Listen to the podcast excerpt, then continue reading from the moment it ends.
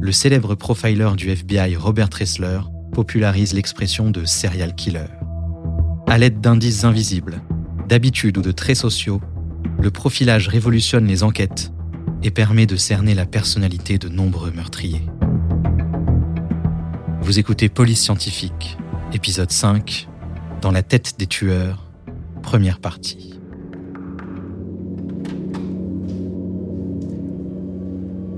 Vers 6 heures du matin le 23 janvier 1978, des policiers du service de police de Sacramento en Californie se rendent à la résidence de Terry et David Wallin. Ce dernier, pris de panique, avait demandé à un voisin de contacter le service de police. Sa femme, Terry Wallin, âgée de 22 ans, avait été brutalement assassinée. Apparemment, il y avait eu une lutte violente entre elle et son assaillant. Elle avait été tuée par balle et le meurtrier avait ensuite tailladé son corps. Son torse avait été ouvert dans toute sa longueur avec un couteau. Certains de ses organes internes avaient été enlevés. Les enquêteurs étaient horrifiés par la brutalité du meurtre.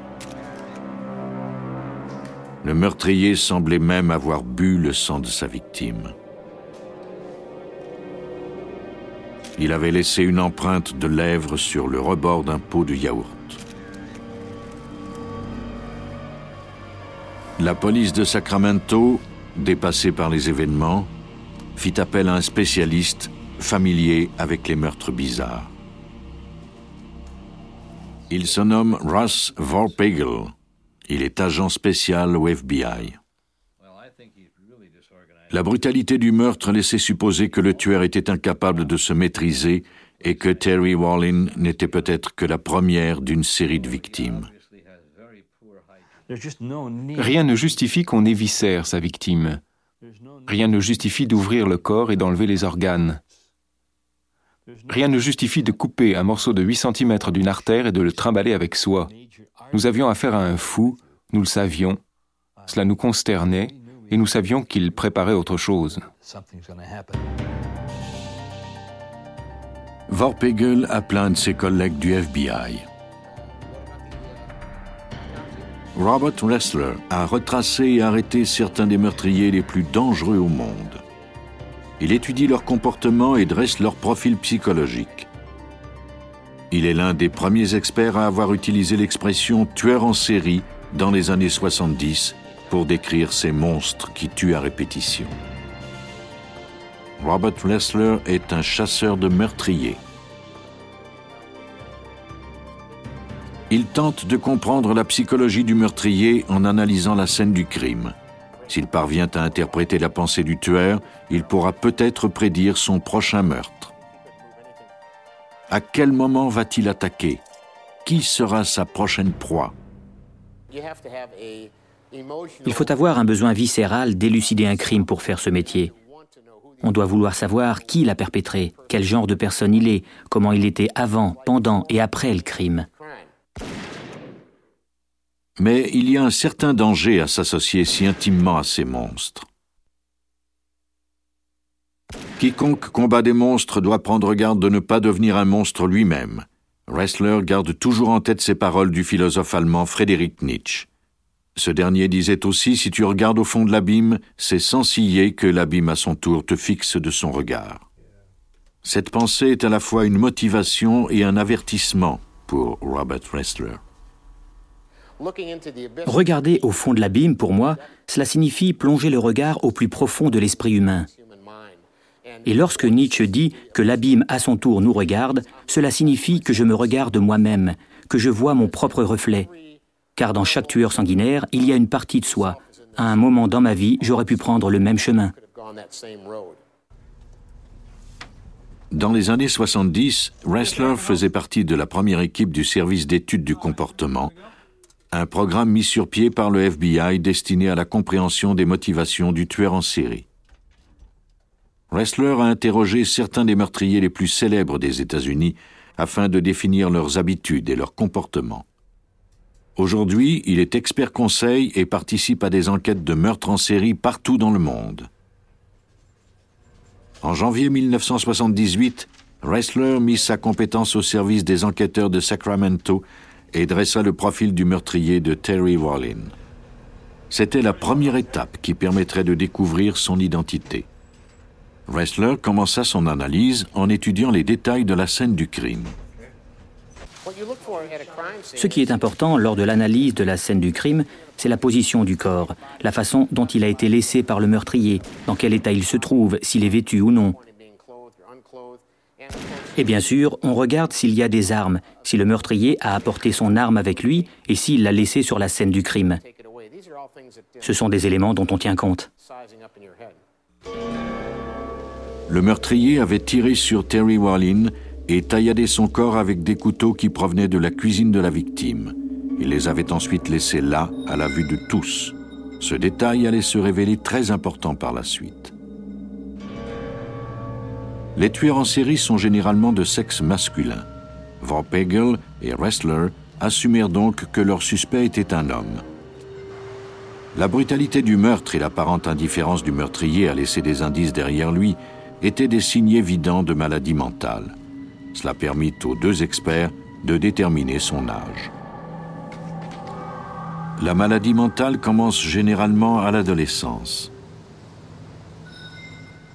La maladie devait avoir progressé pendant au moins huit ans pour être à la source d'un crime d'une telle violence.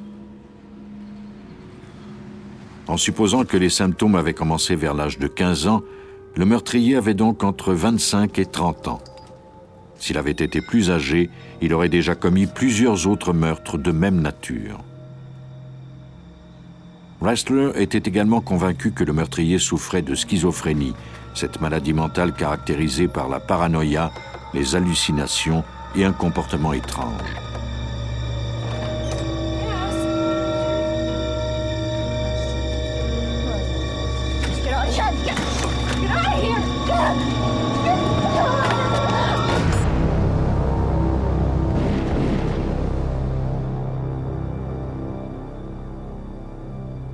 L'atrocité du crime démontrait qu'il était en pleine psychose, c'est-à-dire qu'il avait complètement perdu le contact avec la réalité.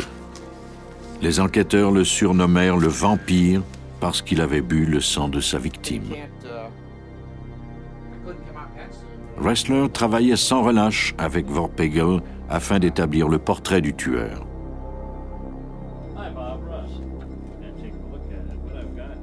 À quoi ressemblait-il? Tous deux étaient convaincus que le meurtrier était maigre. En général, les schizophrènes négligent leur alimentation. Van Pegel croyait également que le meurtrier ne devait pas prêter attention à son apparence. Un homme qui souffre d'une maladie mentale de cette gravité ne fait pas attention à son hygiène. Il ne se coupe pas les cheveux, il porte les mêmes vêtements pendant des semaines et ne se brosse pas les dents. Son apparence est négligée. Compte tenu de son comportement étrange, il vivait sans doute seul. Van Pegel envoya une copie du profil du meurtrier au service de police de Sacramento pour qu'il soit distribué dans le secteur. Mais on n'obtint aucun résultat. Le vampire était toujours en liberté. Découvrirait-on son identité avant qu'il ne récidive?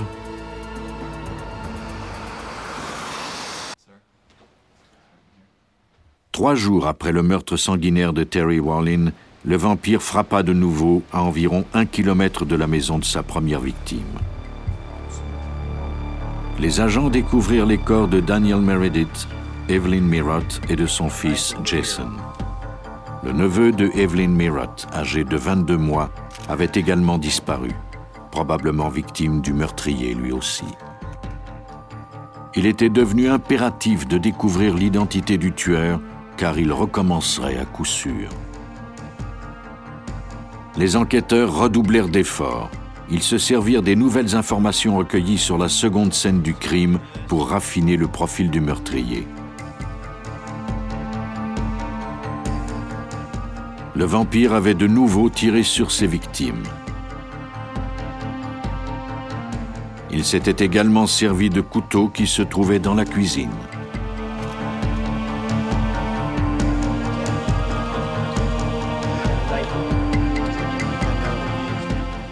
On retrouva deux couteaux dans une chambre et un troisième à l'extérieur.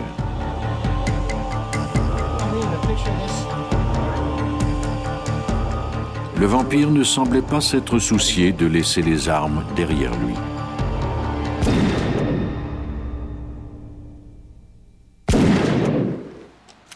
Ces détails indiquaient que le tueur ne planifiait pas ses crimes. Il avait une arme à feu, mais utilisait aussi des couteaux qu'il trouvait sur les lieux et qu'il laissait derrière lui. Nous avons ici un couteau qui a été utilisé pour mutiler les corps. Robert Tressler, agent du FBI et profiler. Il provenait de la cuisine et a été abandonné sur la scène du crime. Lorsque j'ai constaté que ce deuxième scénario était semblable au premier, j'ai compris que le tueur était de type désorganisé. Il y a deux types de tueurs en série, ceux qui sont organisés et ceux qui sont désorganisés. Les tueurs en série organisés planifient minutieusement leurs actes. Ils cachent très bien leurs pistes et ne laissent pas ou peu d'indices qui permettraient de les relier à leurs crimes. Quant aux tueurs désorganisés, ils agissent par impulsion. Ils sont imprévisibles et il est difficile de prévoir leur comportement. Les enquêteurs découvrirent des traces de sang dans la baignoire. Le vampire avait pris un bain d'eau et de sang. Ses agissements devenaient de plus en plus étranges. Sa maladie mentale semblait progresser. Nous savons très bien qu'une personne normale n'ira pas remplir un bain d'eau et de sang. Russ Vorpegel, agent spécial au FBI. Sa personnalité indiquait à quel point son esprit se détériorait. Vorpegel et Ressler reconstituèrent les événements à partir des indices laissés sur la scène du crime. Le portrait terrifiant du vampire commençait à prendre forme.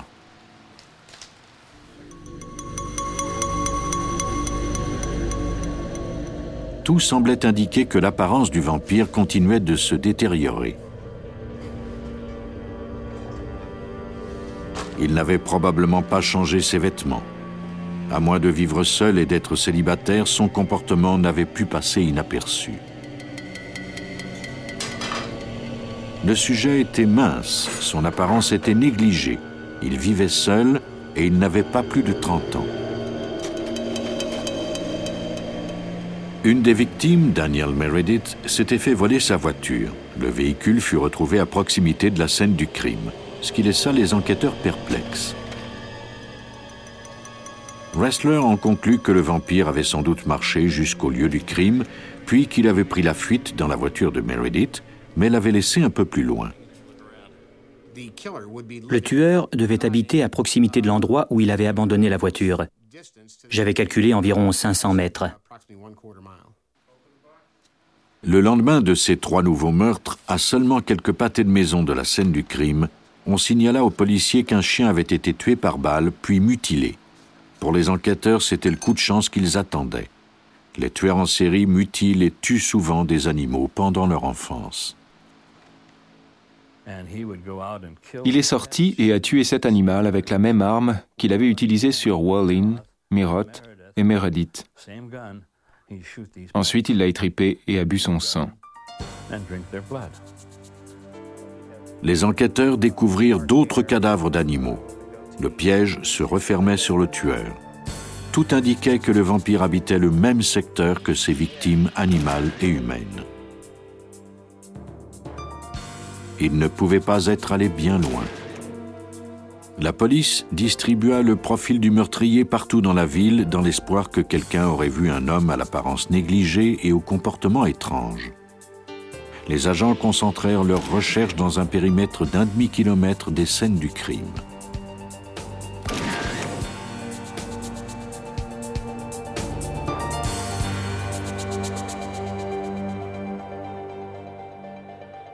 Une jeune femme sortait d'un centre commercial de Sacramento. Un homme à l'allure très étrange s'approcha d'elle. Comme elle avait entendu parler du vampire, elle décida d'alerter la police. Elle déclara aux agents que l'homme qu'elle était parvenue à semer était un ancien camarade de classe du nom de Richard Trenton Chase. Elle avait été frappée par son aspect répugnant. Son chandail était taché de sang.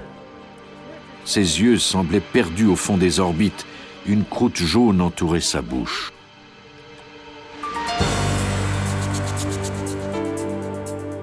La description de Chase correspondait en tout point au profil du vampire.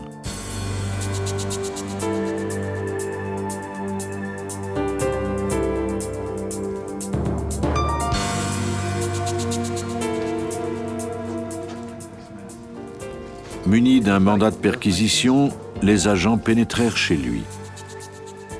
Le petit appartement était bourré d'objets néo-nazis.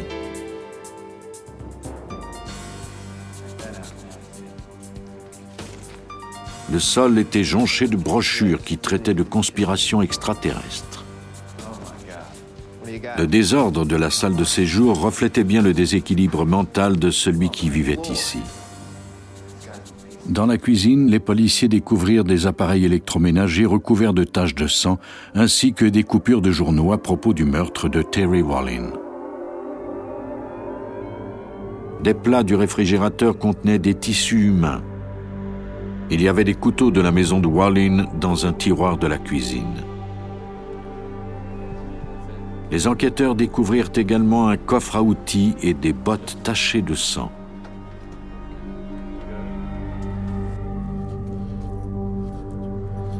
Chase fut arrêté et accusé de cinq meurtres au premier degré, dont celui du neveu de 22 mois de Evelyn Mirott, dont les restes furent découverts près de l'appartement du meurtrier.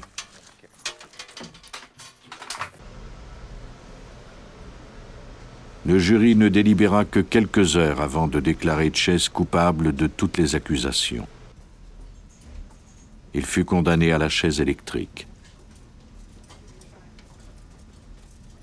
En 1979, Ressler décida d'interroger Chase en prison. La raison pour laquelle je l'ai interrogé, c'était pour valider et mettre à jour le travail que j'avais fait. Je voulais lui parler après avoir travaillé sur cette enquête, après avoir analysé les scènes du crime, après avoir lu les rapports de police et bien sûr les rapports de la Cour. C'est le meilleur moyen de peaufiner sa façon d'établir des profils psychologiques. Chase déclara à Ressler qu'il avait tué pour sauver sa propre vie. Il avait besoin de sang pour éviter ce qu'il appelait l'empoisonnement au savon qui se trouvait sur la vaisselle. Il croyait que le résidu gluant sous son porte-savon prouvait qu'il était mourant. Il disait que son sang s'asséchait et rongeait son corps. Ces meurtres, déclara-t-il, étaient un réflexe d'autodéfense. Quand il a commencé à expliquer ses motivations, il a dit que le sang dans ses veines se transformait en poudre ou en poussière et qu'il circulait très lentement dans son corps, ce qui le ralentissait et le rendait fatigué et malade. Robert Tressler, agent du FBI et profiler. Il croyait que c'était dû au fait qu'il y avait des ovnis ou des extraterrestres, et que la seule façon de contrer cette influence était de s'approvisionner en sang humain frais. Qu'est-ce qui avait poussé un homme comme Chase à devenir un meurtrier? Une étude du FBI portant sur 36 tueurs en série a révélé que bien qu'ils aient tous eu leurs deux parents au début de leur vie, près de la moitié d'entre eux avaient été abandonnés par leur père à l'âge de deux ans. 26 des 36 tueurs ont déclaré avoir eu des rapports froids et impersonnels avec leur père et la moitié ont déclaré avoir eu également des rapports froids avec leur mère. Dans près de 70% des familles, il y avait des problèmes d'alcoolisme. Il y avait également des problèmes de drogue pour le tiers d'entre elles presque tous avaient été victimes d'abus psychologiques, physiques ou sexuels. Pendant leur enfance, plusieurs de ces tueurs en série avaient torturé des animaux. La majorité d'entre eux n'avaient pas obtenu leur diplôme d'études secondaires. Bien que plusieurs d'entre eux aient été assez intelligents pour occuper des emplois qualifiés, la plupart n'avaient pas obtenu de travail intéressant. Seulement 20%, soit 6 hommes, étaient parvenus à garder un emploi stable. Cependant, les tueurs en série ont souvent l'air normal. Ils ressemblent à un voisin ou un ami. Ces personnes sont comme les gens ordinaires. Souvent, ils sont intelligents, ils sont beaux, ils conversent bien. Souvent, leur quotient intellectuel est normal ou supérieur, et ils sont manipulateurs. Ressler n'approuvait pas la condamnation à mort de Chase. Selon lui, c'était un malade mental et il aurait dû être interné à vie dans un hôpital psychiatrique. Les psychiatres de la prison finirent par se ranger de son côté et la sentence de Chase fut modifiée en peine d'emprisonnement à perpétuité. Mais ce dernier se suicida dans sa cellule peu après Noël 1980. Il s'était fait des réserves d'antidépresseurs qu'il avala d'un seul coup. Le court règne de terreur de Richard Trenton Chase était terminé. Par contraste, l'un des tueurs en série américains les plus rusés était également l'un des plus méthodiques. D'une intelligence supérieure à la moyenne et photographe de talent, ce meurtrier était spécialisé dans le rapt, le viol et la torture. Les policiers l'avaient surnommé le sujet non identifié. Il était passé maître dans l'art de la planification. Il se servait de films et de bandes audio pour enregistrer ses crimes. Il avait loué un espace dans un entrepôt où il conservait les photos de ses victimes et les enregistrements de leurs cris désespérés. Il était si méticuleux qu'il ne laissait pratiquement aucun indice de ses atrocités, sauf les photos qu'il prenait.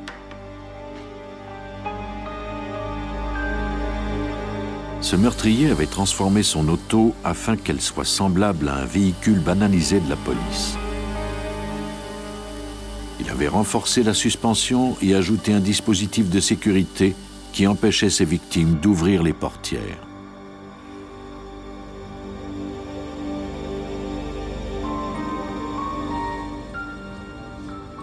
Pendant cinq ans, il voyagea partout aux États-Unis, d'un État à l'autre.